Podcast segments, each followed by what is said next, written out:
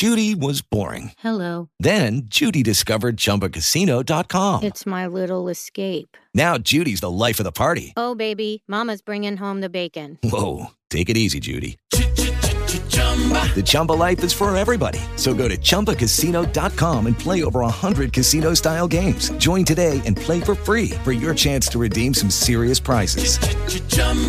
ChumbaCasino.com. No purchase necessary. Void where prohibited by law. 18 plus terms and conditions apply. See website for details. Ce podcast est présenté par Mise au jeu.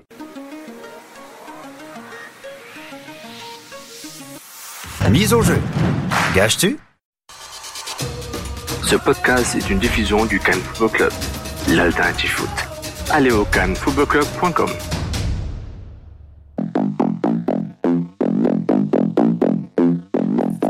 Lopo Avendano, le show 100% débat.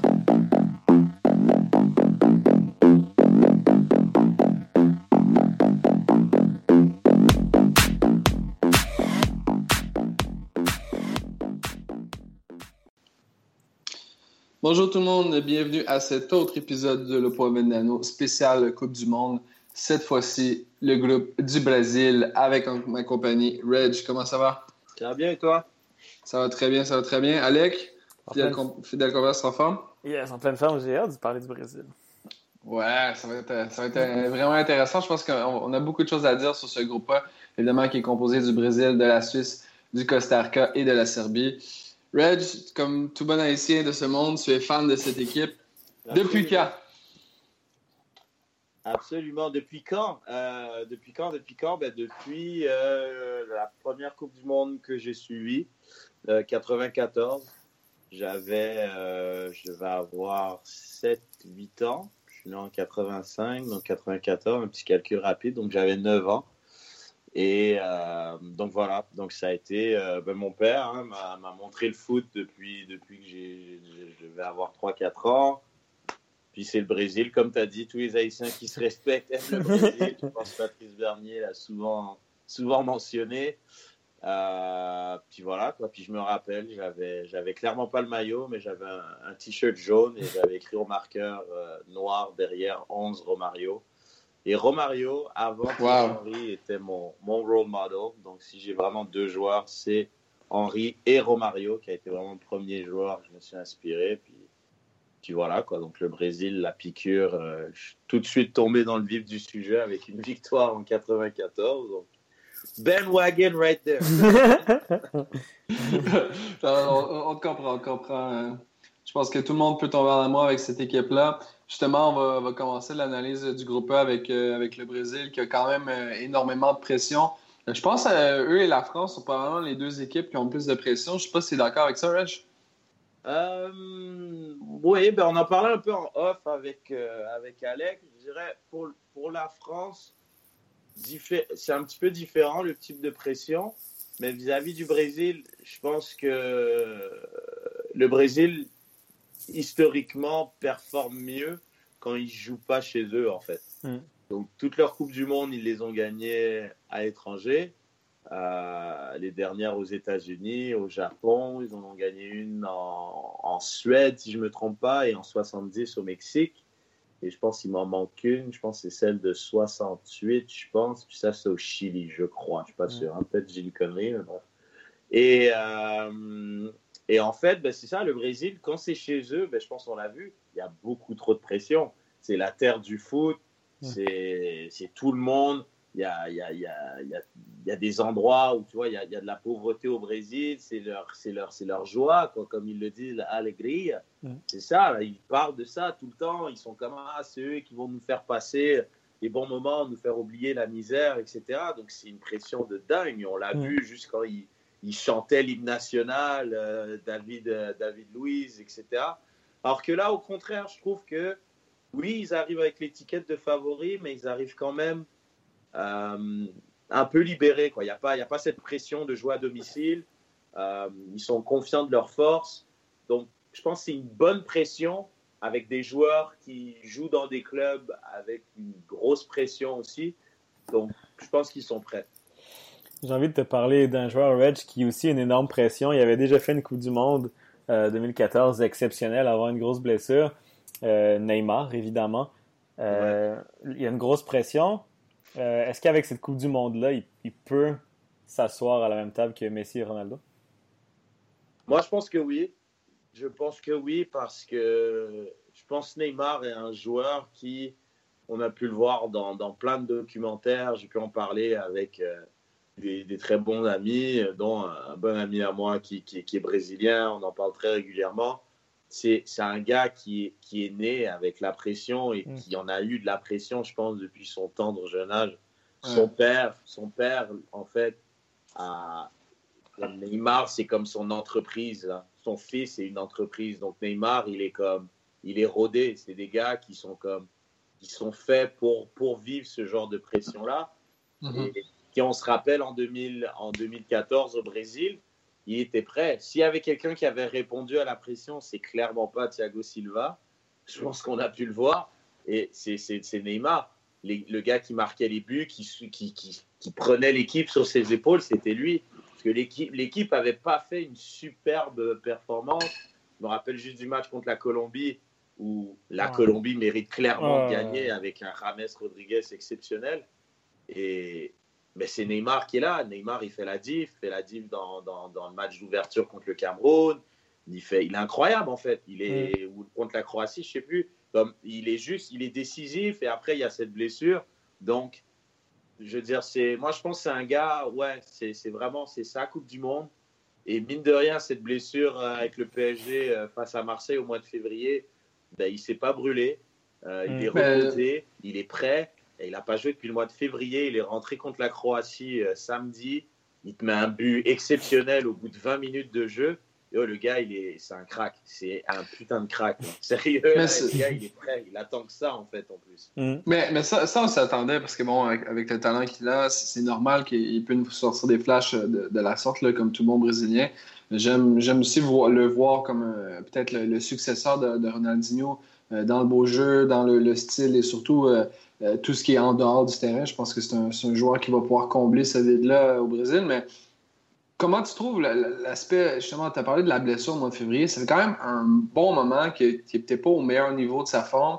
Euh, peut-être que je pense qu'ils ont un tirage favorable. Je sais pas, tu, tu- me répondras à ça, mais je pense que le Brésil a quand même un tirage favorable. Ça va être facile au départ. Mais après, quand ils vont commencer à affronter des, équipes peut-être plus compétitives, le fait que Neymar n'ait pas joué au plus haut niveau depuis un moment, euh, et même depuis plusieurs années, parce qu'il est quand même en Ligue 1, comment, qu'est-ce que tu trouves, euh, que, comment tu penses que ça va, réagir face à des grosses oppositions un peu plus tard dans le tournoi? Bah, moi, je pense que face, bah, déjà, euh, quand il était en Ligue 1, tu sais, en Ligue 1, il vient d'arriver déjà, tu dis des années, en Ligue 1, il vient d'arriver et oui, il brûlait la Ligue, mais, mais il brûlait la Ligue à un autre niveau. Là. Neymar, je pense qu'il a eu 19 buts en peut-être comme 14 matchs, il a eu comme 12 passes décisives, comme il était impliqué dans, dans comme quasi ouais, c'est fou, quoi. Il était impliqué dans genre une trentaine de buts en jouant, euh, je sais pas, une vingtaine de matchs. Il, était, il a été incroyable, en fait. Et même déjà au Barça, il était déjà, il était déjà un joueur comme hyper Mm. influent. Donc, moi, je suis pas inquiet pour lui. C'est, ça va être, il va monter en puissance. Je pense que il voulait faire attention contre la Croatie, qui est une très bonne opposition, qui est une très bonne équipe. Il est rentré en cours de jeu. Le prochain match amical, je pense que c'est en fin de semaine prochaine. Donc, là, à mon avis, il va jouer entre 60 et 90 minutes, histoire de voir euh, jusqu'où il. Et après, le, le groupe, il va pas être. euh, De toute façon, moi, je trouve qu'il n'y a pas de groupe facile en Coupe du Monde. À partir du moment. Le niveau de la Coupe du Monde, c'est. Toutes les équipes jouent comme si c'est le dernier match. Ça va tellement vite. Vu que tu es un groupe de 4, tu as 3 matchs, ça va tellement vite que tu n'as pas un match de rodage, en fait. Tu es tout de suite Ouais. dans le vif du sujet. Puis le Brésil, tout le monde va vouloir les, les effacer, tout le monde va vouloir être l'équipe qui va, qui va éliminer ou qui va donner du fil à retordre au Brésil. Donc, moi, je pense qu'il va être vif- vite pardon, dans le vif du sujet, puis, puis il sera prêt. Quoi. Parce que comme je te dis, ce, ce gars-là est prêt. C'est c'est- Mm. c'est ça, Coupe du Monde. Puis, ça devait être celle au Brésil, il était encore jeune et on lui avait donné les clés de l'équipe. Mais là, c'est un joueur plus mûr, il a, il a fait ses classes, il a montré au Barça que c'est un joueur important, comme il a été décisif à des moments très importants. Euh, Il a Mhm. gagné des titres, il a joué des matchs coup près, des matchs importants. Il a, vraiment livrer la marchandise dans ces matchs-là, on y est là. Neymar, il a 25, 26 ans, c'est son moment. Là. là. il est au top, du top, du top, dans une super équipe. Je, sûrement, on va en parler bientôt là de l'équipe. Mais regarde, il est dans un collectif vraiment bien rodé. Je suis vraiment pas inquiet pour lui. Justement, je voulais, poursuivre sur, la composition de cette équipe-là. Je pense que bon, dans les buts avec euh, Ederson et Allison, c'est quand même deux bons gardiens qui peuvent faire le, boulot. En défensive, on voit vraiment une défensive assez mature. Euh, Marquinhos qui a pris, qui a pris du galon. Euh, Felipe Luis qui reste et, Marcelo, deux vétérans qui vont vraiment être bons pour l'équipe. Miranda, Thiago Silva qui bon, est encore assez bon. Euh, le milieu de terrain, c'est peut-être là où je me pose un peu plus de questions parce que bon, Coutinho n'a pas joué énormément dans les derniers, dans les derniers euh, moments. Parminio, c'est peut-être pas le gars le plus incroyable. Euh, tu as quand même Casimiro qui sort d'une bonne Ligue des Champions, mais c'est peut-être là, le point faible du. C'est marrant parce que tu vois, moi j'avais envie de te dire que c'est le point fort. Moi, j'ai envie de te dire, c'est fou, parce que pour moi, au poste de milieu de terrain, on parle de vraiment de milieu relayeur et de milieu défensif. Ils ont à peu près ce qui se fait de mieux en Europe et dans le monde. C'est juste exceptionnel, car je pense, à part Casimiro, Fernandinho, je pense meilleur qu'eux à ce poste-là, vraiment pur et dur, de vraiment milieu récupérateur. Je mettrais peut-être Bousquet et je mettrais peut-être N'Golo Kanté. Mm. dans, le même mix, en, en, vraiment en prenant compte que des Kroos et des Modric, c'est des joueurs peut-être qui jouent un peu plus haut, mais bon, ça reste quand même. Et Casimiro, mais il est essentiel au mm. dispositif de Zidane. Et Fernandinho, du moins était, vu que Zidane n'est plus là, et Fernandinho au dispositif de, de, de, Pep, ce qui, ce qui permet, ce qui fait en mm. sorte que De Bruyne a une saison comme ça et qu'il a été plus libre, c'est le boulot dans l'ombre que ces joueurs-là font. Donc, en même temps, euh, vraiment que ces joueurs-là et Paulinho, moi le premier, puis tu as quand même genre un, as quand même un gros fan du Barça qui est avec nous dans le podcast qui pourra te le dire, c'est la grosse surprise. Genre tout le monde s'attendait à ce qu'il soit nul, mais le mec, ils ont trop de ressources à ce poste-là. Puis sérieux, au contraire, Fred, il vient d'être acheté par Manchester United. Hmm. Il a quand même fait une bonne Ligue des Champions avec le Shakhtar. Énormément de ressources à ce poste. Moi, je trouve. je, trouvais juste que dans peut-être. Tu sais, c'est bon, tu as des bons milieux défensifs. Fernandinho, tu le regardes, la dernière fois que, que j'ai vu un bon match de lui, c'est quand même un moment. C'est surtout le gars qui a été pourri contre l'Allemagne dans le 7-1. C'est sûr. Mais après, déjà, je veux dire, l'Allemagne dans le 7-1, euh, c'est un truc, honnêtement, c'est arrivé une fois ça n'arrivera plus jamais. Ouais, c'est clair, c'est clair, Même les Allemands, je pense, n'ont même pas conscience de ce qu'ils ont fait. Ils refont un match pareil. C'est, ça a été comme une catastrophe de comme tout un peuple, de, comme de toute une nation, genre comme ils se sont juste écroulés au complet là, genre sérieusement comme je pense qu'il n'y a pas un bon joueur qui est sorti de ce match qui, a, qui était comme acceptable. Donc c'est pas vraiment lui. Il y avait Luis Gustavo à l'époque aussi. Là, il est là. Euh, il, y a il y a quand même pas mal de joueurs aussi qui ont été dans cette 1. C'est vrai que David Luiz n'est pas là. Hein. Dans le 11 de départ, David Luiz, mm. euh, Thiago, Thiago Silva, il n'avait pas joué ce match-là. Euh, il y a pas mal de trucs, quoi. Et je veux dire, même Marcelo aussi, hein, il a pris l'eau dans ce match-là. Marcelo, ça reste quand même le meilleur latéral gauche du monde, quoi. Le mec, il est sur trois Ligues des Champions de suite. C'est un crack. Donc, c'est pour ça, moi, je pense vraiment que cette équipe, pour vraiment revenir un peu à Neymar, c'est, je trouve, Neymar, il est dans des conditions où il pourra bosser tranquillement, en fait. Il pourra juste faire son boulot, son boulot d'être créatif et d'être décisif dans les derniers mètres. Parce qu'il y a d'autres gens, en fait, qui vont faire le travail ailleurs. Absolument. Cette équipe-là, c'est ça, en fait. C'est qu'il y a mm. des joueurs de métier, il y a des joueurs de talent, il y a des joueurs d'expérience. C'est pour ça que je trouve que cette équipe, elle a peu de failles, parce que si Stitch, il a réussi à vraiment instaurer un truc qui fait, s'ils doivent gagner sale, ils vont gagner sale avec des Casimiro, des Fernandinho qui vont mettre des coups, des Marcelo qui a le vice, tu vois, des joueurs comme ça, des Miranda qui jouent dur. Et s'ils doivent sortir le, Samba, le Joga Bonito, bah, tu vas avoir des Coutinho qui sont beaucoup plus fins comme joueurs, des Neymar évidemment, des, des, des William, tu vois t'as Roberto Firmino qui va se battre avec Gabriel Jésus pour le poste de neuf. C'est fou, quoi. Genre, sérieux, les gars qu'il y a, je sais pas. à part à droite peut-être, je sais pas ce que vous en pensez. Ouais, c'est le seul poste. ouais, c'est justement là où j'allais te relancer en fait, Red. Tu sais, je- oui, j'ai aimé ton, ta réponse sur le milieu de terrain. Je trouve que justement le milieu, c'est celui qui, qui est le meilleur complément à leur attaque, justement. Euh, Ouais, mais c'est vrai que le latéral droit, avec la blessure de Daniel Alves, qui était peut-être pas à son apogée, mais qui avait l'expérience, et Mhm. encore une fois, dans une équipe très offensive, avec un milieu fort, je pense qu'il aurait pu être très utile. Euh, là, on a Danilo, euh, que moi, personnellement, j'aime pas forcément, et un Fagner de Ouais. Corinthians qui est peut-être moins connu. Est-ce que c'est peut-être là la faille du Brésil? C'est possible, c'est possible, mais je vais te dire un truc qui joue en la faveur de Danilo et qui au final est pas plus mal, c'est que Danilo, il vient de passer la saison avec Pep. Mhm. Et quand tu joues avec Pep, je pense que tu apprends énormément de choses. Euh, je pense que, comment il s'appelle, Fabien Delph est un meilleur joueur, je pense, depuis Ouais. que Pep est là. Ouais. Le mec, il a joué latéral ça, droit, hein. latéral gauche 6. Comme être avec Pep te permet vraiment de, de travailler sur tes points faibles et de, de renforcer tes points forts.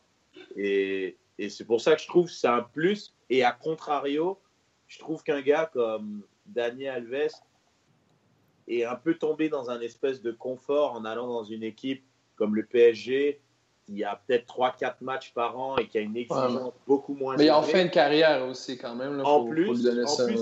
Ouais, en fin de carrière, mais je pense quand même que si tu le mets dans un club avec plus d'exigences, déjà il l'aurait moins géré, il n'aurait pas joué des matchs genre en bois où il s'est blessé. Mais je pense que je pense qu'il y a- y a- avait juste le goût de vivre une belle vie, puis il a donné son foot quand même. Il a quand même été dans les plus grosses années du Barça où, où ça jouait là, tout- beaucoup, beaucoup de matchs par année. Je pense que Ah non, juste relâché un peu. Sauf que là, il est arrivé, il est arrivé au PSG, puis ça devait être un complément. Mm. Et au final, bon, on va pas faire le, le- le procès du PSG aujourd'hui, c'est pas la place, mais au final, globalement, il a juste beaucoup trop joué pour ce qu'il devait être, puis dans les matchs Ouais. importants, il n'a pas été bon. Ouais. C'est dommage parce que ça l'aurait préservé pour sa dernière Coupe du Monde, sa dernière compétition internationale, parce que c'est un gars qui, à mon avis, rentre dans les grands latéraux Ah, du Brésil. Et, euh, Genre, assurément, puis il pourra pas la jouer, c'est dommage. Puis c'est vrai que ça aurait été une pièce peut-être manquante de, de- du puzzle de cette équipe-là. C'est clair. Et le Brésil, sinon, a un problème des riches en neuf. T'en as un peu parlé. Euh, Gabriel Ouais. Jesus et Firmino, toi qui suis la, la première ligue. euh, Ouais. oh, c'est Jesus un peu que j'ai l'impression qui, qui est le préféré de, de en ce moment. Euh, toi, est-ce est-ce que tu es d'accord ou tu vois plus un Firmino qui a simplement été monstrueux avec Liverpool cette année?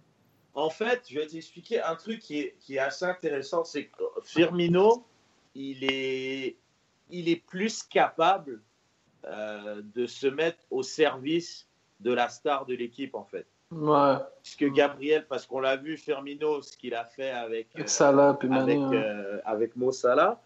Et, et Firmino, en fait, c'est un workhorse, comme on dit. C'est un mec, c'est un travailleur infatigable. Il fait tellement de travail de l'ombre que ça peut être vraiment bénéfique pour euh, Neymar, assurément, et soit William, soit euh, Coutinho, euh, si Coutinho joue sur un côté, par exemple. Donc, c'est pour ça que ça peut être intéressant, mais Gabriel Jesus, en termes de talent brut et buteur, c'est Mm. c'est la crème de la crème et c'est au-dessus de Firmino. Donc, c'est pour ça qu'à mon avis, il va commencer. Et tout dépendamment de, de l'adversaire, s'il y a un match où euh, il va falloir vraiment se bagarrer, aller gratter des ballons, faire un pressing et créer de l'espace pour Neymar, Firmino sera la solution. Puis moi, je pense que ça va, ça va se battre, ça va être une, ça va vraiment être une belle bataille entre les deux. Les deux vont être utilisés dans les trois matchs euh, qu'ils vont faire. Puis- mais je pense vraiment quand même que Gabriel Jesus va commencer pour le Brésil. Ah, ce sera à voir, ce sera à voir. Euh, Reg, bon, à quoi tu t'attends comme 11 types de, de cette équipe-là? Comment tu penses qu'on va jouer? Parce que euh, on a quand même un énorme pouvoir offensif. Tu as parlé Mhm. des milieux récupérateurs qui ont quand même un, un certain, une certaine qualité. Euh, Est-ce que tu vois une équipe joueuse ou peut-être jouer euh, en contre-attaque, casser le jeu? Tu as parlé des deux styles là, que, que le Brésil pouvait utiliser. Là. Ouais, ben, c'est ça en fait. Je pense que ça, ça va être, euh, ça sera, ça sera les deux styles seront possibles. Ça va être une équipe un peu, je trouve, elle va être un peu comme le Real. Ça va Mhm. être une équipe qui est capable de subir, si elle va subir, si ça, ça arrive, elle pourra subir puisqu'elle aura des, des milieux de terrain monstrueux qui pourra faire un énorme travail, des latéraux, des défenses, un excellent, des excellents gardiens, j'ai envie de dire. Mais la formation, sans aucun doute, ça sera, ça sera un, 4-3-3, pardon. Moi, je vois bien. Euh, c'est drôle, ce, pote brésilien, il m'a, nous en parlait vraiment beaucoup à, notre groupe d'amis. Moi, je voyais vraiment que c'était, euh, comment il s'appelle, le gardien de, de, Manchester City, de Ederson, pardon. Je croyais que ça allait être Ederson qui allait être comme titulaire, mais, mais Allison est vraiment largement devant en plus. Donc Allison va commencer. Euh, Danilo sera à droite, Thiago Silva et Marquinhos. Hmm. Euh, non, actually, Marquinhos et Miranda. Je ne pense pas que Thiago Silva va commencer. Euh, et puis évidemment, il va mettre notre ami. fuck les mots, il m'échappe, désolé. Marcelo à gauche. Ah, Marcelo, Casimiro, je pense qu'il va y aller vraiment avec un double pivot assez costaud en Casimiro, Casimiro et puis Fernandinho. Et là, c'est là le truc, ça dépend vraiment de l'adversaire. S'il veut vraiment avoir un milieu de terrain, un peu comme le style de Liverpool, avec trois gars au milieu, des besogneux qui travaillent dur et qui laissent les trois artistes devant, à ce moment-là, il mettra Casimiro, Paulinho et puis euh, Fernandinho et il laissera vraiment les trois, les trois cracks devant. Ou bien, comme on l'a vu au Barça, et puis euh, Alex en parlait, Coutinho peut vraiment jouer dans un milieu à trois aussi et être un peu le joueur un peu plus créatif. Donc, toutes les, il y a tellement d'options pour le Brésil. C'est pour ça que je les vois favoris, en fait. C'est vraiment, c'est, j'en vois pas de fight. Sérieux, là, c'est, j'arrête pas de le répéter, mais c'est, c'est impressionnant, je trouve, comment tous ces joueurs à chaque poste, en plus, sont souvent tous assez importants dans leur équipe. C'est, c'est fou. Ouais. T'en as parlé, il ne fera probablement pas partie du, du 11 partant, puis c'est tant mieux pour euh, la sélection, parce qu'il faut passer à autre chose, mais est-ce qu'on peut inclure Thiago Silva dans la conversation comme étant l'un des très très bons, voire des meilleurs de l'histoire? Euh... Parce que c'est une question que je me pose souvent, pas parce qu'il a, été au Milan, c'est sûr que pour moi ça penche, mais ça reste quand même un défenseur qui a été constant et bon saison après saison en sélection, ça, ça, a quand même toujours bien été. C'est sûr qu'il prend de l'âge, là. Ça, ça faut... Ouais, ben là, là c'est drôle, je regardais son âge, je pense que c'était hier. Il a 33. Hier, et j'ai vu qu'il a 33 ans. Je savais pas qu'il était aussi vieux que ça. Mais euh, justement, tu parles du Milan. Quand il était au Milan, euh, il était assurément dans, dans, le top 3 des meilleurs centraux du monde. Euh, le PSG, quand ils l'ont acheté en même temps que Zlatan, avait vraiment fait un grand coup. Et justement, c'était ça la pub, c'est on vient d'acheter le meilleur défenseur du monde. Donc, mais là, depuis quelques temps, quelques temps je trouve qu'il y a quand même vraiment beaucoup de joueurs qui sont passés au-dessus. Euh, on a beaucoup parlé de ça en plus. On en parlait avec Alex quand il y a eu des, des interviews avec des coachs du PSG, des associations de supporters, etc. Et Thiago Silva, par exemple, c'est un joueur qui qui, restait, qui est resté dans un fauteuil, en fait. Il n'a jamais voulu pousser plus loin pour rester dans ce fauteuil de crack. Il s'est peut-être juste dit Ah, ben c'est correct, je touche un salaire exceptionnel. Puis justement, par rapport à cette attitude, je trouve que ça a paru en sélection et il a vite perdu son poste en sélection. Donc, David Louis, je pense, par rapport à sa passion, et il a pu prendre sa place souvent. Et Miranda, sans faire de bruit, c'est un joueur sûr, en fait. Un joueur sûr. Il a, il a fait un mauvais choix, de, mauvais choix sportif, je pense, aller à l'Inter pour l'argent. Il aurait dû rester à l'Atletico, à mon avis. Non, je suis d'accord. Ça, je suis d'accord. Après, il a voulu voir autre chose, mais à l'Atletico, ça a vraiment été la culture de la défense. Je pense qu'il mm. l'a vraiment vécu, il la comprend. Et puis, un gars comme Marquinhos, je pense que c'est lui qui, forcément, en termes de potentiel, parce qu'il ben est jeune, et, voilà, quoi. déjà à la Roma, il était très fort. Et au PSG, lui, lui. Il n'y a, que 24 ans. Hein. Ouais, c'est ça. Il fait partie de ceux aussi qui ont, qui ont progressé avec Una Emery. Donc, je pense vraiment que ouais, Thiago Silva, moi, pour moi, il a été rappelé que très récemment. Hein. Douga, le, vous ne voulez plus le voir. Titch est arrivé, il a dit, tu sais quoi, je vais le prendre. Quand même un leader, c'est un vétéran, il fait partie mais il n'est pas du tout euh, dans un rôle de titulaire. Et puis je pense que c'est pas plus mal pour l'équipe, quoi, parce qu'il l'a montré dans les grands matchs. Euh, voilà, quoi. c'est, Oshialo, pas pour rien, quoi. Le gars, Genati a tiré, il se m'a chialé.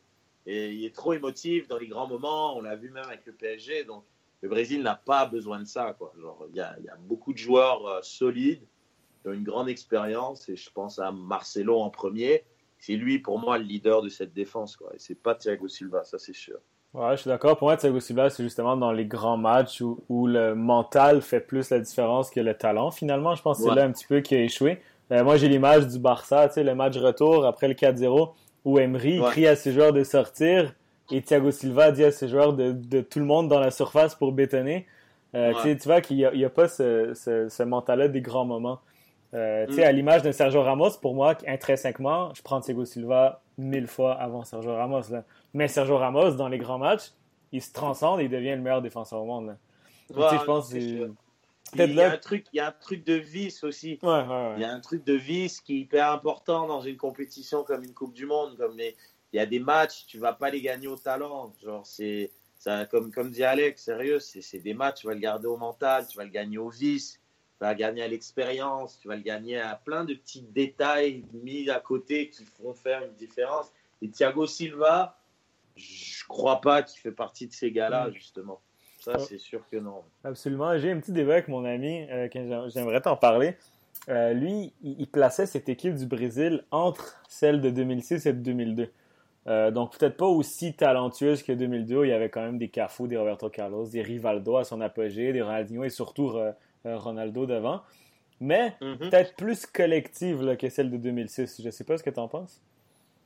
C'est intéressant. Moi, le, le lien que je ferai avec celle de 2006, pour euh, rebondir sur ce que, le débat que tu avais avec ton pote, c'est, je pense que c'est la défense. Mm. Je me rappelle qu'en 2006, euh, même même 2006, 2010, j'ai trouvé que le Brésil, au niveau défensif, était assez intéressant. Mais là, je la trouve plus structurée, en fait. Je Ouais. pense qu'elle est vraiment plus structurée comme de partout. Il n'y a pas de... Il n'y a pas, peut-être en 2006, le milieu de terrain était peut-être un peu moins avec un Emerson un peu vieillissant. Elle n'était pas très bien balancée, en fait, cette équipe-là. C'est ça qui me dérange. Là, je trouve les joueurs, peut-être, qui sont un peu plus âgés, sont vraiment au pic, pic, pic de leur, de leur forme. Et alors que peut-être un Roberto Carlos en 2006, il commençait déjà à être un petit peu sur la fin. Euh, donc ouais, je pense que c'est vraiment, euh, je pense là là, on a vraiment une équipe qui, euh, mais c'est pas mal ouais, Là, là, là, vraiment entre les deux, je pense que ouais, je pense que t'as, t'as, t'as, t'as l'osmose, je pense parfaite. T'as, t'as une bonne attaque, t'as un très bon milieu, une défense solide, expérimentée et un bon gardien en fait. C'est, ce que tu as besoin. Et je pense qu'ils n'ont pas eu les trois ou les quatre, peu importe, en même temps Mhm. euh, depuis très longtemps quoi. Sérieux, là, je pense, ouais, 2002, je pense que c'est le dernier moment où ils étaient vraiment aussi complets partout, quoi. Ouais, non, je suis assez d'accord, je suis assez d'accord. Je- c'est maintenant temps de passer évidemment aux autres, euh, aux autres euh, équipes du groupe, aux autres sections du groupe. Et on continue avec euh, la Suisse, cette équipe qui, on, on, dirait qu'on espère un peu de loin à chaque année qu'il soit euh, bon et compétitif. Est-ce que tu penses que cette année va être capable d'aller chercher peut-être la deuxième position de, ce groupe? Ah, assurément. Je pense que la Suisse, c'est toujours une équipe qui est toujours au rendez-vous. Euh, elle fait toujours le boulot. C'est jamais extrêmement spectaculaire, mais elle est jamais ridicule non plus. Je pense euh, ont tenu tête à l'Espagne. C'était pas une grande Espagne non plus, mais ils ont le mérite quand même d'être allés, euh, d'avoir fait un match nul contre une équipe qui, voilà, quoi, qui fait quand même partie des, des équipes favorites de ce mondial. Et voilà, donc c'est ouais, c'est, des joueurs, il y a des bons joueurs un peu partout, à des différents postes. Euh, au poste de latéral gauche, je pense à, à Rodriguez, qui est un joueur vraiment intéressant. Et désolé à Fred, mais je comprends vraiment pas pourquoi il allait se perdre au Milan AC. Je pense qu'il peut vraiment viser autre chose. Non, mais c'est vrai, je trouve que c'est Ah, un super joueur. Je sais que là, euh, je pense que le Bayern va aller le chercher, mais Ouais, c'est ça. Gattuso, il veut pas le laisser aller, là, ce sera voir. c'est normal parce que ça, il est parti du Wolfsburg. J'étais assez surpris qu'il aille au Milan. Il y a beaucoup d'équipes qui cherchaient des latéraux, dont le PSG. Je pense Ouais. qu'il aurait pu bénéficier de ce joueur-là qui est excellent sur coup de pied arrêté. Mm. On va retrouver notre ami Jemaili Ouais. euh, au milieu de Qui a, terrain. qui a- Il y a- qui a quand même gagné, il a gagné son pari, hein, parce que je pense qu'il retourné en Italie, c'était aussi pour la sélection nationale. Puis, euh, Ouais, non, c'est clair. C'est clair. Euh, Mbolo, euh, qui est un excellent jeune, ouais, ce sera à voir Euh, à chaque. Là, hein. ouais, qui joue à Schalke. non, c'est pas mal. Je trouve que c'est une équipe. euh, Il y, a de la- il y a des vétérans. Il y a Lichtsteiner qui vient de signer Arsenal, qui a été à la Juve pendant Mais- très longtemps. Justement, Chaka et, et Shaqiri, deux joueurs que- qui, qui, qui évoluent en Angleterre, la ligue que, que tu suis énormément. Euh, co- comment tu vois ces deux joueurs-là? Parce qu'on dirait qu'ils sont à pas grand-chose de pouvoir être reconnus comme parmi des, des bons joueurs dans, dans- dans ce monde-là. Mais la- c'est difficile. je dis, c'est en fait ce qui te distingue en fait d'être un, un joueur acceptable et un très grand joueur, c'est la régularité. Mm. Et puis il n'y a pas photo, un gars comme Chaka, il peut te faire un super match. Et je pense les huit suivants, il va être mais, mais, mais en bas de dégueulasse. Voilà, en fait. C'est- c'est- il est capable d'être un des pires joueurs que tu vois de ta vie. C'est c'est assez phénoménal pour suivre Arsenal, évidemment. C'est non, c'est grave. Puis quand je pense Arsenal l'a acheté, il, venait de connaître un, bon euro. Il avait, je pense qu'il faisait partie des, du top 5 des milieux de terrain qui avaient le plus de passes complétées. Du pourcentage, tu sais, il était avec des Xavi, euh, pas des Xavi, des Iniesta, pardon, des Kroos. Euh, tu sais, il était avec des bons joueurs en bonne compagnie. Mais c'est ça, et Shakiri, c'est la même chose. Il a, il a été, il a été au Bayern, puis Pep, je pense, j'avais lu un article qui avait dit que c'était pas loin d'être un des joueurs les plus bêtes qu'il avait eu. Quoi. Donc, le mec est vraiment pas, il est capable de fulgurance comme il l'a mis à l'Euro, un retourné en dehors de la surface. Mais tactiquement, c'est pas un joueur qui, tu vois ce que je veux dire, c'est, c'est un peu un, un peu un tout droit amélioré. Ouais. Il peut faire quelques trucs intéressants, mais c'est ça le truc, c'est ça là, avec ces deux joueurs-là, c'est qu'ils sont pas réguliers. Ils peuvent faire des trucs bien, mais pas, pas sur une base régulière. Donc, pour finir deuxième dans un groupe avec le Costa Rica et la Serbie, je pense que ça peut être assez, parce que je pense qu'ils ont plus d'expérience dans leur équipe, et un petit peu plus de talent que les deux autres, mais, mais sans plus. Quoi. Seras à voir la Suisse qui sort quand même euh, dans une phase de qualification avec 9 victoires et une défaite seulement. Donc, euh, et une victoire contre le Portugal, justement, cette, euh, cette Ouais. victoire qui a, qui a fait du bien là, à- à- au club en début de qualification en 2016. Donc, euh, ce sera à voir euh, ce que cette équipe peut nous donner. On, on espère toujours un peu euh, d'eux, mais bon, on verra ce que ça va donner.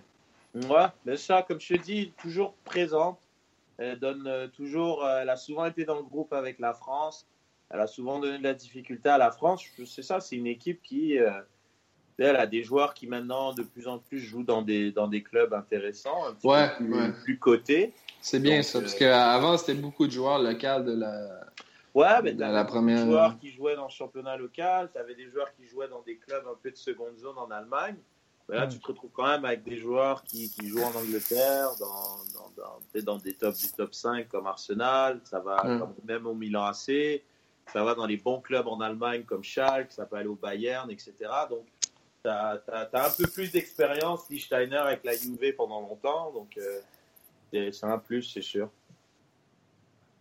Non, absolument. Maintenant, euh, si tu me permets de passer au Costa Rica, une équipe Ouais. qui est quand même, euh, bon, je dirais pas débalancée, mais qui a des gars du Real et des gars euh, du Minnesota United. Une équipe qui a quand même six joueurs, six, six joueurs de la MLS. Ah non, V- Venegas, c'est plus à Minnesota. Non, c'est euh, Francisco Calvo euh, qui était Minnesota United. Euh, mais ouais, Fais Venegas. tes devoirs, Fred, fais tes devoirs. Ouais, J'avais même pas remarqué, désolé. Ouais, Venegas, qui est un ancien genre, de l'Impact de Montréal, qui, qui se transforme à chaque fois qu'il prend le maillot de la sélection. Mais si j'ai bien compris, Reg, tu penses pas que ça va être assez, même avec un Keller Navas dans les buts qui est toujours exceptionnel euh, pour accrocher une deuxième place. hein? Ouais, je pense quand même que c'est pas assez. C'est il y a beaucoup trop de. Après, moi, je suis toujours fan. C'est c'est pour ça encore que je le redis. C'est c'est magique la Coupe du Monde parce Ouais. que t'as juste des gens qui se transcendent, genre, alors que c'est fou. Le- je pense que le meilleur exemple, tu vas tellement être d'accord, Alec, c'est euh, c'est Vargas du Chili. Ah, oui. Ouais, Je pense que ouais, ouais. C'est incroyable comment. Yo, le gars, ça se trouve, il joue en D2, genre anglaise maintenant. Il- dès qu'il joue avec le Chili, c'est une machine. Mais après, plein de joueurs du Chili, ils sont comme ça. C'est Ouais. fou. Puis, puis c'est vrai qu'au Costa Rica, c'est ça. Tu as, des joueurs comme, euh, je sais pas, Brian Ruiz, le mec qui joue à Ouais. Fulham, Sporting. C'est un joueur moyen, mais dès qu'ils arrivent là, puis ils ont fait, ils ont fait sensation à la dernière Coupe du Monde. Mm. Mais c'est ça va forcément ça va ça va ça va être serré parce que faut pas oublier aussi, ça, il faut toujours en parler, puis vous en parlez à chaque fois aussi quand vous faites des trucs sur la Coupe du Monde. C'est toujours l'ordre des matchs. Il faut jamais oublier ça par rapport à quand on fait des pronostics. Et le premier match du groupe, ben, la Suisse joue contre le Brésil et le Costa Rica joue contre la Serbie. Fait que déjà, Costa Rica et Suisse, à mon avis, c'est eux qui vont se battre pour la deuxième place. Il y aura déjà comme, quand même un avantage peut-être pour le Costa Rica à la fin de la première journée.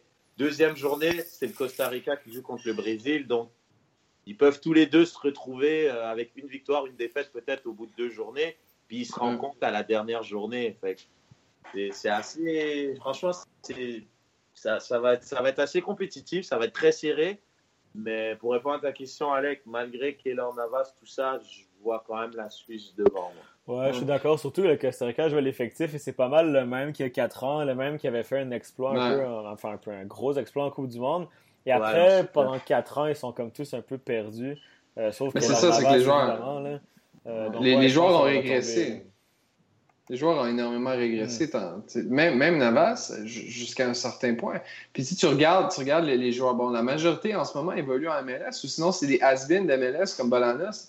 C'est quand même fou. Là. Campbell qui était à Arsenal à un moment donné, bon, là, il est à Real Betis. Euh, c'est pas, pas, le même club. Puis Oubliez pas, leur neuf, c'est Marco Urenia que vous avez vu à, Los Angeles FC. C'est pas, euh, hein, c'est pas la mer à boire. Il n'y aura pas de Victor Cabrera en face. Non, non, vraiment pas. le gars, il, a, après, la seule fois que je l'ai vu, il a mis des buts limite en marchant. c'est une équipe dégueulasse, mais bon, c'est pas, un autre débat. Mais je suis clairement d'accord avec toi. C'est vrai que rendu à un certain moment, euh, le contraste est fou, quoi. Comme il dit euh, Alex, t'as quand même un gars qui joue au Real, qui a gagné trois champions de suite, puis t'en as un, il joue en MLS. c'est quand même fou, là. Moi, je trouve l'écart est, incroyable. Puis c'est pas un gars qui joue au Real et qui est genre sur le banc, là. C'est un gars, un, cadre du Real et un autre qui joue en MLS. C'est vrai que l'écart est beaucoup trop important. Euh, puis, je pense qu'ils ont créé la surprise un peu la dernière fois contre toute attente. Mais là, euh, ça va être un peu plus difficile parce que je trouve le, le niveau global des, des, équipes moyennes a augmenté par rapport aux années précédentes. Ah, clairement, clairement. C'est juste un stat assez drôle. Il y a 10 joueurs des 23 qui ont soit joué ou qui jouent actuellement à MLS. Donc, euh, c'est énorme. C'est trop, c'est trop. non, mais sachant, sachant que la MLS, par rapport au niveau de, de championnat, dans la Coupe du Monde, c'est peut-être, je sais pas, le 8, 9, 10e peut-être. Mm. Et c'est beaucoup là, c'est quand même beaucoup de joueurs là de ton effectif, donc euh, ça va être compliqué pour eux. Ils vont, ils vont, vont se battre fièrement, comme, comme le, foot d'Amérique centrale, du Sud, il y a beaucoup de grinta, il y a beaucoup de, de vices, donc ils vont tout essayer face aux petits Suisses européens, tout gentils là, mais, mais je pense quand même qu'au final le talent, le talent va parler. Et puis, je pense quand même que la Suisse est au-dessus, là, sérieux. Mm. Terminons maintenant avec euh, la Serbie, qui visiblement, selon vos commentaires, finira dernier de son groupe. Euh, est-ce qu'ils ont quelque chose à faire, les Serbes, ou euh, vraiment, ils ont quand même fini premier de leur groupe en qualification dans le groupe D. Vous me direz que c'était pas nécessairement des oppositions incroyables. C'était mm-hmm. l'Irlande, le Pays de Galles, l'Autriche, la Géorgie et la Moldavie. Euh, est-ce, que, vraiment les Serbes, parce qu'on les avait vus, il je crois, il y a, il y a, il y a 8 ans, qui avaient quand même fait un parcours intéressant.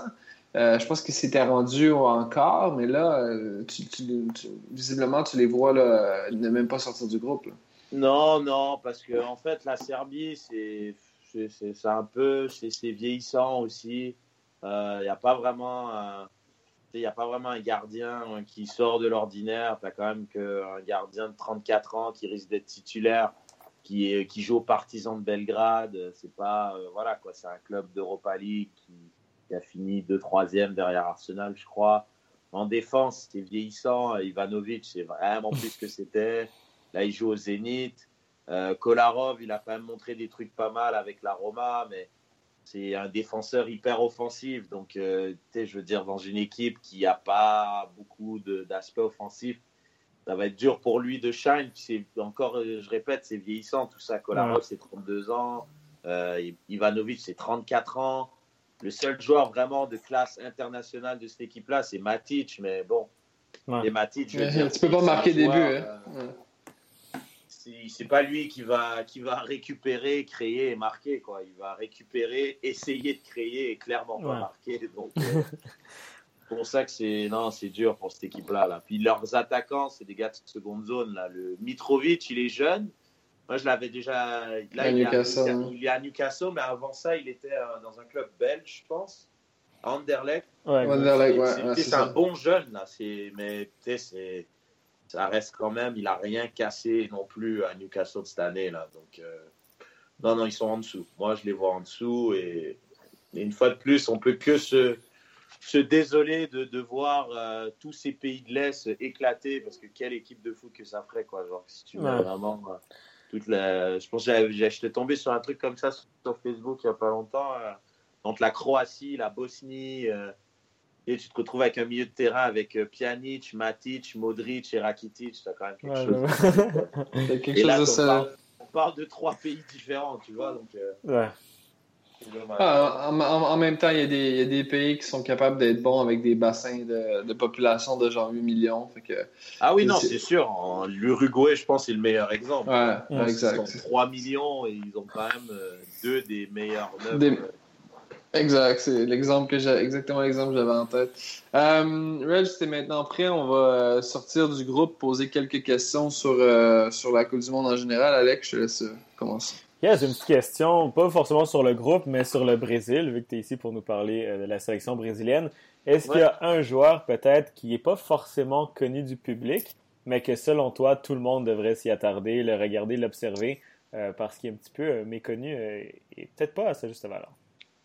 Euh, S'il y en a un, on m'en avait beaucoup parlé, c'est euh, Renato Augusto. Mm. Euh, c'est fou parce qu'on parle quand même d'un mec qui joue. Ben, il y en aurait deux. Ça serait Renato Augusto qui, qui a été beaucoup utilisé par Teach pendant les qualifs.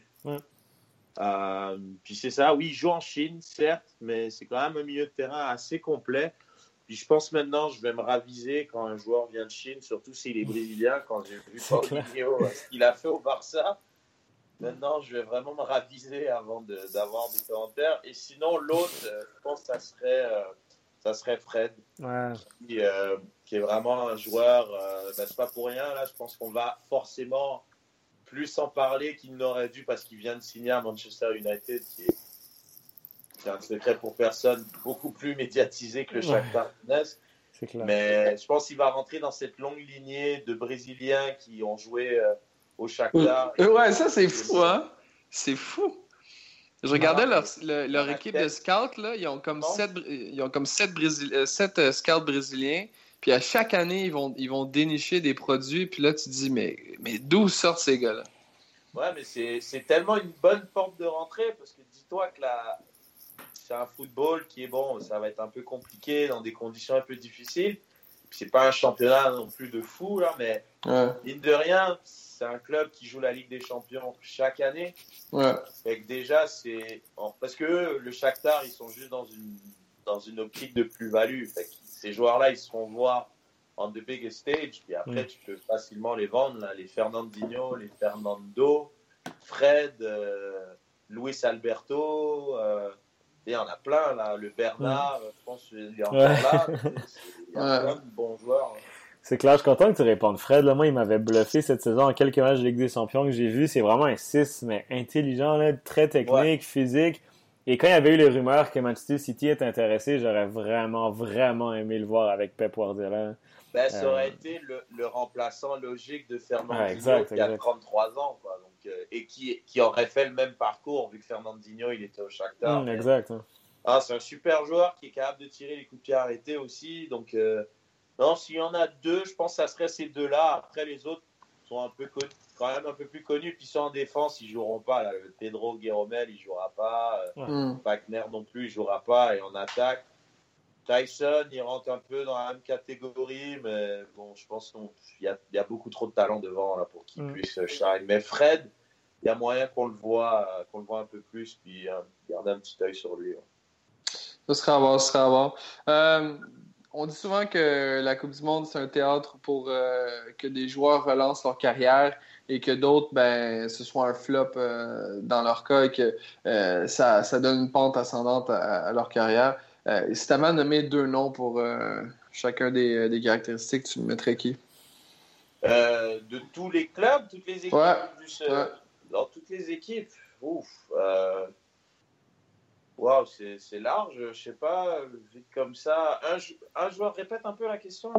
Ben, c'est plus à savoir quel joueur pourrait relancer sa carrière, que- comme, quel joueur pourrait profiter du spotlight qu'il y a sur lui pendant la compétition, et quel joueur, c'est peut-être sa dernière chance de se prouver, puis que si ça, ça va pas bien à la Coupe du Monde, c'est ce joueur-là qui pourrait le, le plus en perdre. Euh, pour le joueur qui pourrait plus s'en perdre, sans déconner, moi j'ai qu'un nom qui me vient vite comme ça à l'esprit sans y avoir vraiment pensé, c'est Pogba en fait. Hmm, Hmm. Moi, Pogba, c'est. c'est Voilà, le mec, c'est sa troisième compétition internationale. Euh, coupe du Monde 2014, euh, Euro dans son pays 2016. Il a une Coupe du Monde en 2018. Euh, puis il a rien, il a encore rien cassé. On parle encore d'un espèce de futur crack, de potentiel de ci, de ça. Moi, je sais pas. Moi, en tout cas, moi, je trouve que c'est un joueur surcoté. Ça fait un moment que je le dis, mais, mais je pense que lui, s'il passe vraiment à côté, bah, je sais pas. Ouais, il pourrait vraiment souffrir hein, parce que là, son, son, son, son capital crédit avec la France, bah, je pense qu'il va, il va vraiment finir vu qu'il y a des Mhm. joueurs qui poussent derrière. Et en club, euh, bah voilà quoi, genre Manchester, ils vont se dire, ben marqué, il est plus, il est peut-être plus autant marketable qu'il l'a été en fait. Puis un autre joueur, euh, Ce- Celui qui pourrait le plus profiter des spotlights pour, pour euh, justement aller chercher un contrat dans un autre club ou tu sais, pro- progresser là, au niveau de, de l'opinion. euh, moi je dirais vite comme ça, je dirais Rames Rodriguez. OK? que Rames, en fait, euh, bah, il, est, il était juste, il n'a pas été dans les plans de Zidane. Après, bon, il a eu beaucoup de problèmes extrasportifs, faisait beaucoup la fête à Madrid, un peu immature. Ancelotti l'a pris sous son aile. Ça a été intéressant. Il y a eu des bonnes phases avec le Bayern. Mais je pense que c'est un gars qui a toujours été bon avec la Colombie. Puis je pense qu'il a révélé au, au- au monde entier. Ça a été vraiment cette Coupe du Monde en 2014. Mhm, mhm.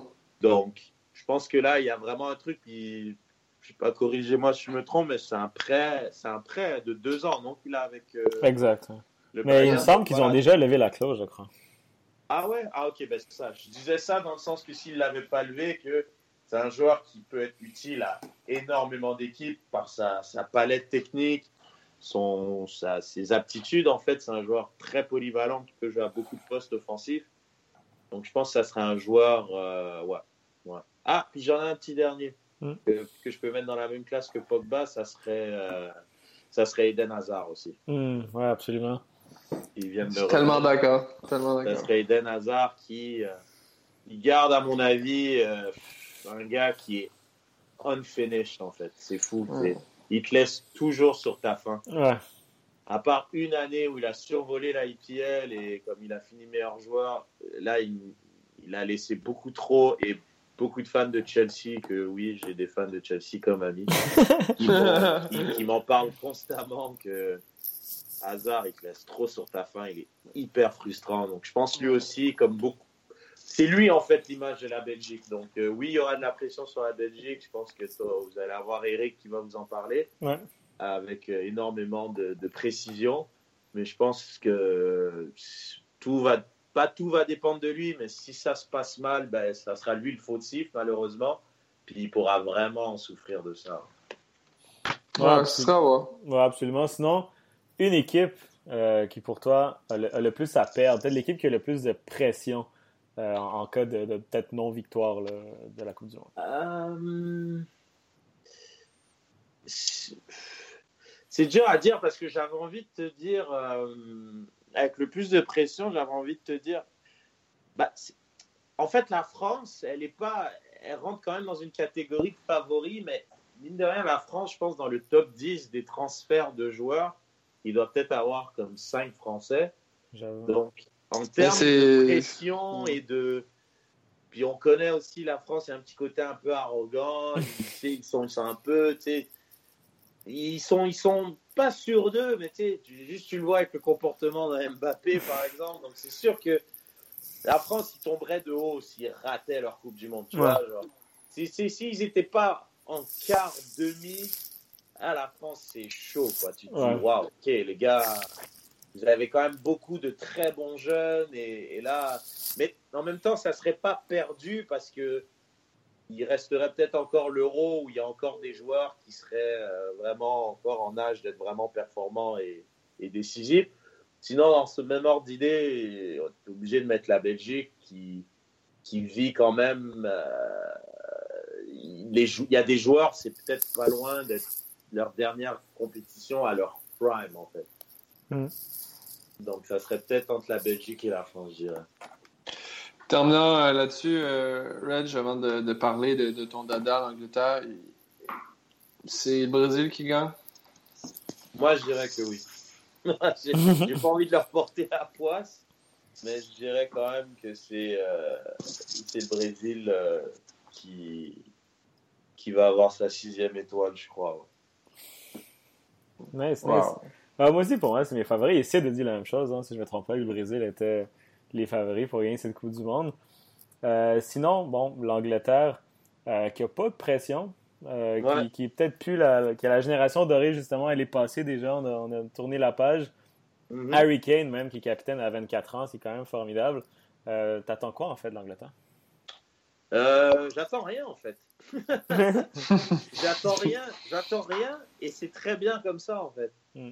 Pense l'Angleterre, ils sont cotés à, je pense, 20 contre 1 euh, pour, euh, pour gagner. Donc, personne les voit nulle part et c'est limite très bien comme ça.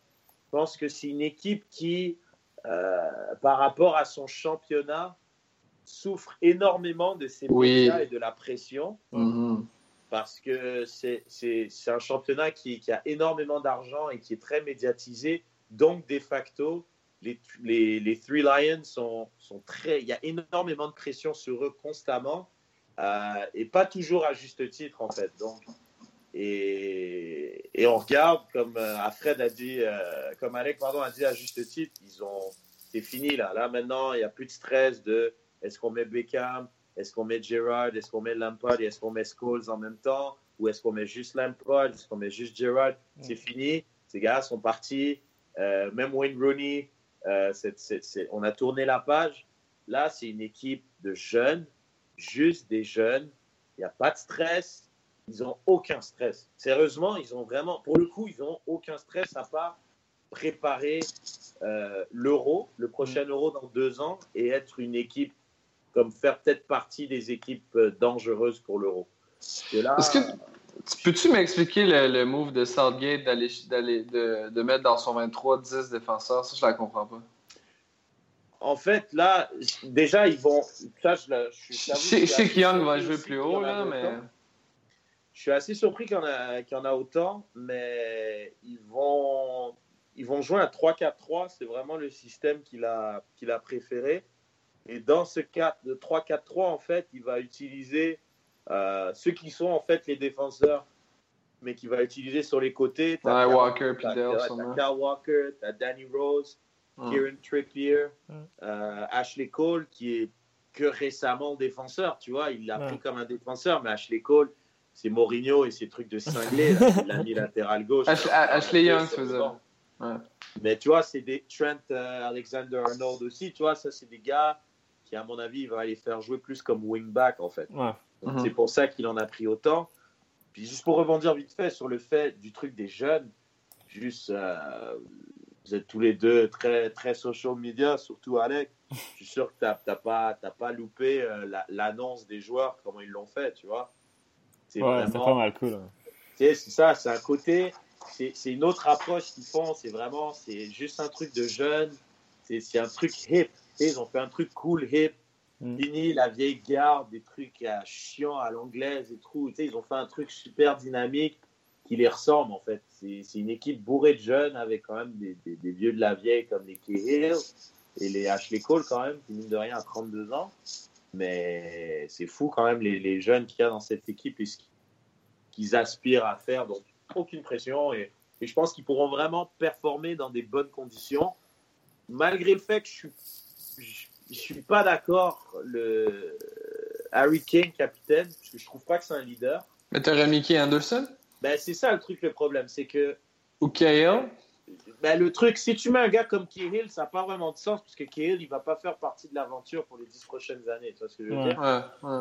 Mais après, tu vois, déjà, j'ai plus l'impression un gars comme Deli Ali fait plus leader que Harry Kane. Après, peut-être. Ouais, mais à, 20 mais à je, 22 ans? ouais, je suis pas d'accord. Moi, Moi, je trouve qu'il y a Delali sur le terrain. Il a une attitude négative, j'ai envie de dire. Tu sais, s'il rate deux, trois gestes, il se met à, à faire, il va prendre des, il va fa- faire les grosses fautes inutiles, il va se prendre des Ouais. cartons. Je pense qu'il est pas encore prêt, mais je trouve qu'Harry Kane, justement, c'est le symbole du joueur formé en Angleterre qui, qui, sur une année, il a marqué plus de buts que Messi, Cristiano et tous les meilleurs buteurs au monde. Donc, j'ai l'impression qu'on tourne la page et on donne ça Ouais. à Harry Kane qui réussit, euh, absolument, une- qui fait une carrière incroyable pour l'instant. Ouais, non, tu as un bon point. Tu un très bon point. Le seul truc, moi, qui me dérange, je suis mille fois d'accord avec toi pour Deli Ali, qui est un joueur que je déteste de toute façon. Je sais pas pourquoi je dis ça. Non, mais Bah, tu vois, par, exemple, tu vois, Harry Kane, oui, il joue pour Tottenham, mais j'ai un respect pour Harry Kane. Dele Ouais. Ali, je le trouve quand même surcoté, mais je trouve en fait, c'est plus le. C'est plus un, c'est un aboyeur. Sur le terrain, s'il faut mettre un tac sale, s'il faut faire Mm. des trucs, tu vois. Alors qu'Harry Kane, je le trouve, il est trop comme silencieux, puis il est juste là, il met ses buts. Et c'est plus ce côté. Moi, en tout cas, moi, je préfère avoir un leader et un Mm. capitaine dans mon équipe qui est plus un gars de, de milieu de terrain, qui va mettre des tacs, qui peut mettre un but d'anthologie et qui peut Mhm. un peu être à toutes les sauces que juste un gars qui, je dis juste, mais marquer des buts, c'est hyper compliqué. Ce qu'il a fait, c'est hors norme, on est d'accord, mais c'est Mm. vraiment le côté de c'est le buteur Harry Kane. Et, et moi, mettre le buteur de l'équipe leader, je trouve c'est juste l'option de facilité. Mais après, ça, c'est juste vraiment un avis assez est subjectif, évidemment. là. Mais intéressant, non, euh, cette équipe, par contre. Très, très franchement, très intéressante. Bien de voir ce qu'elle va- faire. Ouais, tu as parlé de la jeunesse. Bon, il y a, il y a Rashford qui a 20 ans, Harry Kane qui a juste 24 ans, on a Sterling à 23, euh, Dyer qui a seulement 24, euh, Lingard 25, Anderson 27 qui est pas mal le, le plus vieux dans la, la- la jeune, dans la jeune garde, Dele Ali qui a seulement 22 ans. Euh, c'est- Est-ce que tu penses qu'avec cette jeunesse-là, cette, fou- cette fougue, et justement le fait qu'il n'y ait pas de pression, est-ce que tu penses qu'il peut faire mieux que la Belgique? Euh, Après, ça, ça reste toujours un peu tricky à dire parce que après, ça dépend de, de, comment ça s'appelle. En fait, quand, en fait, du bracket, tu vois, ça dépend de. Je l'ai pas encore fait, mon, mon espèce de bracket qui finit premier, deuxième, t'affrontes qui. Comme dans toute compétition, ça dépend vraiment du parcours. Si tu as un Mhm. tirage un petit peu. C'est sûr qu'à partir de la phase d'élimination directe, t'as pas vraiment de tirage favorable. Mais ils sont quand même chanceux parce que, bon, en, huitième, ils vont quand même affronter peut-être le groupe le plus spécial, le, le groupe H, que ce soit le premier ou le deuxième du groupe H. Donc, Ouais. Bon, Ah, il y a le. Sénégal- Ouais, tu le groupe H, je l'avais quand même catalogué comme. J'ai bien hâte de voir. euh, C'est qui spécial comme groupe, ouais. Et qu'est-ce que vous allez faire avec le groupe H. Ah, mais vous l'avez déjà fait avec Matt Lemay, en fait. ouais, Exact. Ah ouais, je l'ai pas encore écouté. Mais tu vois, je vais l'écouter. euh, parce que tu vois, le groupe H, je trouve, c'est justement celui le plus homogène. Ouais. Et face à une équipe qui homogène comme ça, peut-être l'Angleterre pourrait euh, avoir un peu plus de complexe, tu vois. Je trouve Mm. contre une équipe, si l'Angleterre joue contre, comme par exemple face à un Brésil ou contre un Allemagne, ils joueront sans complexe parce qu'ils seront Mm. clairement pas les favoris. Donc Mm. c'est pour ça que c'est c'est un petit peu dur à dire qui va aller plus loin entre les deux. C'est vraiment, euh, mais, mais c'est clairement la Belgique qui a plus à perdre. là. Alors, ça, c'est Mm. même pas photo, là. Parce que j'ai l'impression que le- la personne, ou en fait les deux qui vont sortir du groupe H vont sortir amochés, vont, vont avoir tout donné tu sais, pour. euh, Ça, c'est vrai. Parce que, parce que c'est- comme tu as, dit, c'est vraiment un groupe assez homogène. Tu peux pas savoir de qui la Colombie ou la Pologne, même le Sénégal peut faire le premier. Tu sais, c'est, Ah, surtout le Sénégal. C'est ça, ouais, surtout le Sénégal que, que peu de gens entendent, mais ils ont quand même une certaine force offensive. Fait que ce sera, ce sera à voir. Non, non, c'est clair. Ça va être, euh, ça va être très compliqué pour ce groupe-là. Donc, euh, après, la logique serait que la Belgique euh, va finir euh, première de ce groupe-là Ouais. et que l'Angleterre dernière, euh, deuxième, pardon. Surtout qu'ils s'affrontent seulement au troisième match et les chances sont assez bonnes pour que les deux soient qualifiés une fois Ouais, déjà, ouais. Mm. au troisième et dernier match Mm. le, le 28 juin. Donc, euh, moi, je pense vraiment peut-être au niveau du différentiel. Ah, quoi que tu vois, dans le différentiel de but, l'insouciance, le côté très offensif et aucun stress de l'Angleterre peut faire en sorte ça que peut coûter cher, hein. différentiel de but, ouais, ça se trouve, ils vont en avoir un meilleur que la Belgique et on peut se retrouver avec un match nul. Puis il Mm. va être intéressant ce match-là parce qu'il y a quand même énormément de Belges cadres qui jouent en Angleterre, Ouais. qui vont jouer l'un contre l'autre et tout, donc euh, ça va être super. Non, ça va être bien. Beaucoup de joueurs de Tottenham, euh, Lukaku en Belgique, Hazard, qui vont jouer contre leurs coéquipiers, euh, donc ça, ça va être un super match. Il va décider un peu qui va être premier et deuxième, donc euh, peut-être pas qu'il va être pris à la légère celui-là. Donc euh, un match à surveiller, je dirais. Hum, C'est vrai que ce match-là va être, selon moi, le plus intéressant du groupe. Sinon, Reg, pour faire une question plus sur toi, c'est quel ton Ouais. meilleur souvenir, en fait, de toutes les Coupes du Monde que tu as vues? Euh, meilleur souvenir, je te dirais, euh, globalement, puis un plus précis après, je dirais vraiment la, la Coupe du Monde 2002. Parce que euh, je pense que c'est encore la Coupe du Monde euh, où j'étais encore, je l'ai regardé encore avec des yeux d'enfant et que Mm. c'était encore possible limite de voir comme tous les matchs. Puis un côté aussi, comme je me rappelle, c'était euh, les matchs, j'étais à des heures pas possibles en fait. Donc tu j'ai un souvenir où tu sais, je me suis comme endormi, genre sur le canapé avec mon père. Puis tu sais, on s'est, réveillé. Puis là, on a regardé le match du Brésil, tu vois. Puis le match, il devait être à comme 4 heures du matin. Donc tu sais, je pense que c'est ce côté-là un peu vraiment. Puis tu sais, l'avoir vraiment, vraiment vécu. Plus que 94, vu que j'étais un peu plus jeune. Donc euh, vraiment, 2002, c'est vraiment celle. euh, Puis un souvenir peut-être un peu plus euh, précis. Je pense que, ouais, je pense que ça, ça doit être la finale de ce match-là, en fait, qui était juste incroyable. Juste Ronaldo qui, qui met les deux buts face, vraiment à l'époque, face au meilleur gardien du monde. Ce gars-là me manque, man. Ce gars-là me manque. Sérieux? alors, Je l'ai pas, je l'ai pas, j'étais trop jeune, je l'ai pas vu assez jouer là, mais. Ah, mais Ronaldo, là, puis, puis c'est cool, comme, comme je dis, c'est comme en 2002, j'étais vraiment. J'avais assez, tu sais, j'avais comme 15-16 ans, donc. Et là, j'étais vraiment, j'étais à fond dans le foot. En plus, je jouais à un bon niveau, je, je jouais tous les jours. Donc là, c'était. Ah ouais, non, là, là j'avais vu ça, de, de voir un Ronaldinho encore Ouais. jeune désinvolte de Paris, un Rivaldo, Ronaldo qui revient de blessure, gagne le ballon d'or, deux buts en finale. C'est fou, quoi. Sérieux, là, la finale Brésil-Allemagne 2002, c'est c'est Incroyable. un beau souvenir. C'est Ouais. vraiment magique, quoi. Moi, c'est le, plus, le premier match de foot que j'ai vu de ma vie, c'était lui en finale. Ah ouais. J'avais, Yo, sérieux, ouais. nice. J'a- J'avais 9 ans, tu sais, j'aimais pas, j'aimais pas le foot en plus. Ma famille est venue chez moi, ils ont mis le match. Il y avait mes cousins ils dormaient, moi j'ai regardé ça avec mon oncle et tout. Et direct que j'avais j'avais aimé un genre particulier, c'était Ronaldinho qui après est devenu mon, mon Ah joueur ouais. préféré. là.